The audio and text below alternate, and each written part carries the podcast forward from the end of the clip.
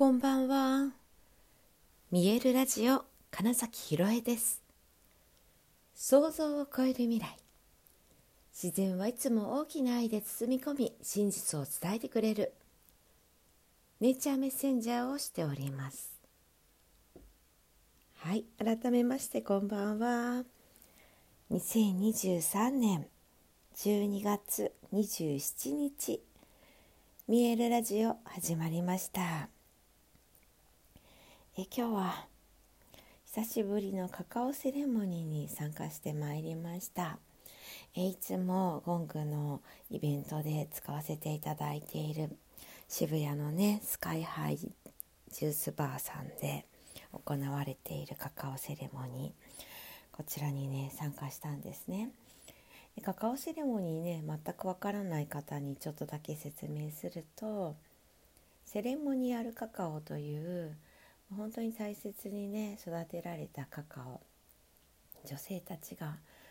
えー、お花の水で手を清めそして一つ一つ丁寧にとって本当にねあの大事に大事に育てたカカオそして、えー、カカオってねいろいろと熱処理とかしちゃうものを低温でとかってその栄養素を全て含んだ、えー、カカオ。があってそれをドリンクにしてまず飲むんですね。でカカオのスピリットとつながるための儀式なんですけれどもこれはもうマヤマヤ文明の時代から行われていた、まあ、そのカカオがね神様の実と言われている神様も食べていた自分たちの力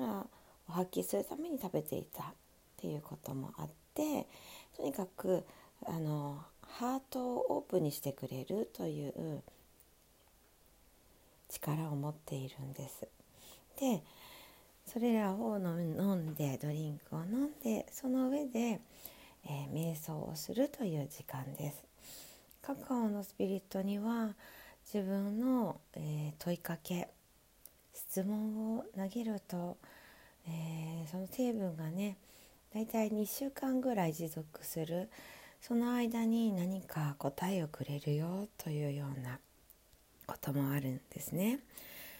で、まあ、今日のカカオセレモニーでは、えー、他にもプラントの力を使ってブルーロータス青いハスのお花ですとかバタフライピーというねこちらもね青い、えー、植物。あのブルーの紅茶みたいの飲んだことありますか？レモンの汁を入れると紫色に変わるよみたいな、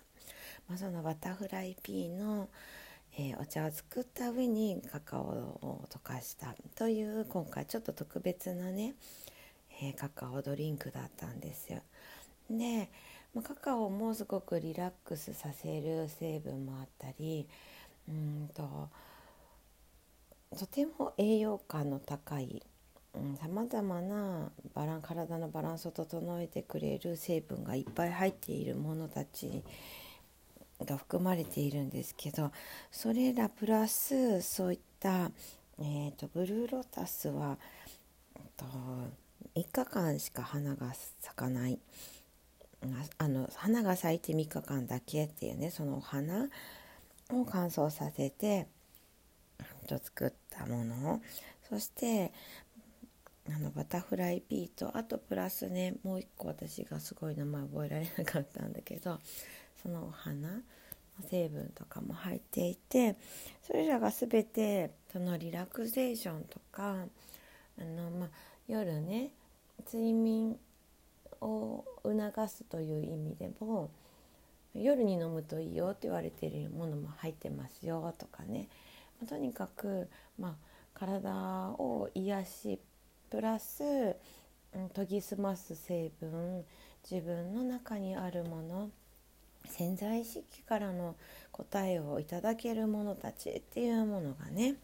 まあ、すごく入っていた今日のカカオドリンクで、まあ、そして、えー、その瞑想の時間に、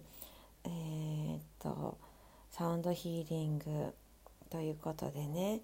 え、ゴングと大きなクリスタルボールを中心にした、うん、サウンドヒーリングの時間っていう、ね、中で、えー、体験したんです。ね今日のカカオセレモニー。そしてねそうそう今日のねゴングはねあの私がいつも新月ゴングとか一緒にやっていたあの雅子さんが担当してくださっていてこれが本当に素晴らしくてね。いやーよかった。いやあのいつもそれこそここ最近最近というか前回前々回かなのカカオセレモニーとかは私自身も演奏させていただいてもうそれはそれでとてもね素敵な時間になったんですけどが自分がただ単にこう参加者受け取る側として、え、ゴングをね体験できた時間が本当によくって。ねまあ全て兼ね合わせて自分自身のその深いところに潜る時間だったんですねそのセレモニーの時間も。で実際私なんかねうんとゴングのその音色振動のがねちょっと変化するごとにおそらく過去だろうなと思われるようななんかそそういった記憶の旅をしてそして今自分がこうやりたいこと、うん、これからやっていこうと思っていること、まあ、そこにね対して、えー、なぜ恐れが出るのかとか例えばねそういったものが過去のこういうとこにあったんだなみたいなことがなんか分かってでも、うん、今もうなんか時代が変わって今を生きている。その私にとってはそれはもう一歩踏み出してやっていくことじゃないみたいなことがまあね本当にセレモニーの中で分かってシェアタイムの時もそんな話をさせてもらったんです。でもう本当にその帰ってくる時途中、うん、とカフェで今ちょっと保留にしてたというかね進めきれてなかったものをバーッと進めたらですねえー、もうとてつもない睡魔に襲われ、まあ、そして今日はねその満月ということもあってのカカオセレモニーだったんですね。こう1年の締めくくりということと、まあ、来年に向けてのエネルギーの調整という意味の、まあ、満月っ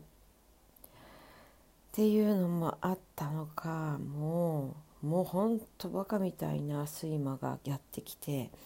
まああの実は夜予定していた Zoom が3件ぐらいあったんですけど、まあ、一つは、ね、リスケしますっていうのと他のミーティングは、まあ、実は仮眠してえー、っと参加しようぐらいのつもりでちょっとベッドで横になったらですね5時間ぐらいの爆睡でしたね。びっくりしました。本当に全く気づかない。うん、普段の睡眠でもこんなに、ここ最近というか深く眠ることあるかなぐらいの感じでもうなんか目が覚めた時本当にワープしたかぐらいの気持ちだったんですけど、うん、でうんと夢は見たんですがぼんやりと、まあ、記憶にね何かしらそれこそ潜在意識の部分では残っているのでえー、これからにつながっていくと感じてはいますが、まあ、その記憶もほぼないようなぐらい深い、うん、眠りの体験をしまして実は。今もねなんかその起きてから少し経ってるんですがあまりにこうぼぼーっとしている状態なのでまああのーこれはまださらに自分の中いろいろと整理する時間とエネルギーの変化を体が感じ取っていて、まあ、その調整のために休んでくださいということだとは感じていてあね今ほんとちょっと話が飛び飛びですけどなんかそういうふうにねなんか私が深く寝ている間ってうちのニケさんは絶対邪魔しに来ないというか自分のなんだろう都合があってもそれこそね今日だから夜のお散歩行けなかったんですけどちゃんとそういう時はあの自分で判断してお家でトイレを済ませてくれてるんですね。で私が目が覚めたと思ったらあのお知らせして「お水がありません」って言ってあの食器を鳴らして入れてくださいって言ってきたりして、まあ、そこが本当なんかニケさんすごいなっていつも思うんですけど、まあ、空気を読むじゃないですけどね分かっていてその邪魔はしないけどちゃんと自分の意思を伝えてくるみたいななんかそれを改めて感じた時間でもあって。おかげさまで本当にね深い深いところに今なんか自分とのつながりをもう一度やり直している感じがする時間の、まあ、その隙間にちょっとこれを喋っています。なのでこれからねもう一度ちゃんと朝まで寝ようと思うんですけれども。あの皆さんもねもしその睡眠すごい眠いっていう時には本当にね我慢しないで是非ね、うん、眠ってほしいなって思うんです。それがまさに体の声であり体の声というのはつまり潜在意識の声なのでそれに従うその欲求に従ってみるっていうことは、うん、実はその何かしら深い大事なメッセージを受け取ることになりますのでね、はい、そんなことを思った今年最後の満月そしてカカオセレモニーからの体験でした。はいということで本日もご視聴くださりありがとうございました。2023年12月27日見えるラジオ金崎ひろえでした。おやすみなさい。